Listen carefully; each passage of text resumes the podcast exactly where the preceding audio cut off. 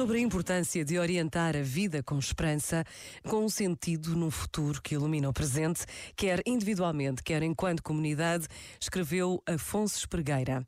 A vida faz-se de olhos postos no futuro, pondo o presente ao serviço da esperança que nos alimenta, sem o negligenciar. Na verdade, é esse futuro que ajudará a viver bem o presente, a tomar a vida nas mãos e assumi-la em consciência, responsabilidade e liberdade.